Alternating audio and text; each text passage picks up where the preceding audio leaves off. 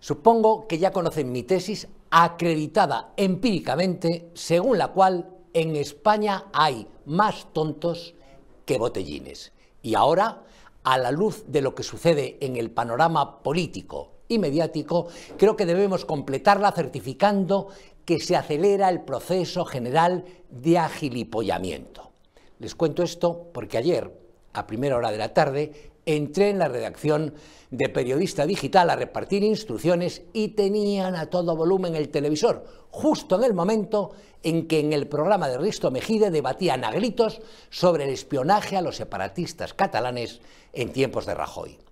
Soslayaban los tertulianos que la investigación aragonés, usando el software Pegasus, data de 2020, es decir, en pleno gobierno Sánchez. Y digo debate por decir algo, porque todos, con la excepción del representante de ABC, remaban en el mismo sentido y este, el del ABC, por esa autocensura que se imponen timoratos los periodistas de centro derecha, iniciaba sus argumentos calificando previamente de ilegal, rechazable o abominable la pesquisa de marras.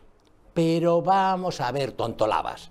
Los servicios de espionaje espían y todos los países del mundo, democráticos o no, cuentan con agencias de inteligencia. ¿Y cuál es su misión prioritaria? Pues proteger la integridad de la nación, escudriñando en los pecados de sus enemigos. ¿Alguien se cree que la DGSE francesa no espía a los secesionistas corsos? ¿Cabe en cabeza humana que el MI5 británico no esté al cabo de lo que traman los sediciosos camuflados en el SNP escocés? ¿O que el BND alemán no tiene trufados a los derechistas del AFE de Alianza por Alemania?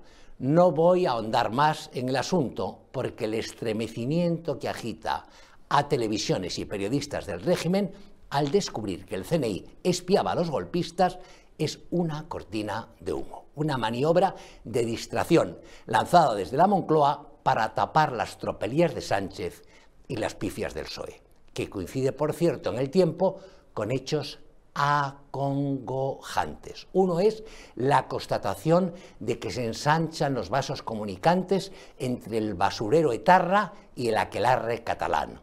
Otro es que los facinerosos de Bildu pretenden que la amnistía a los golpistas se extienda a los matarifes de ETA todavía presos. Y todo indica que el jefe del PSOE pasará por el aro.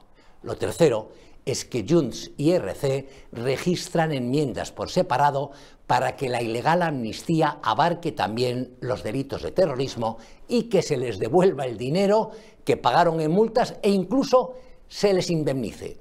Damas y caballeros, la auténtica tragedia nacional es que Sánchez, a la sazón presidente del Gobierno de España, es un títere en manos de proetarras y golpistas, y por eso elevan reiteradamente y sin vergüenza sus demandas. Lo grave no es el chantaje de Puigdemont, Otegi y compinches, sino la claudicación de Sánchez y de todo el PSOE.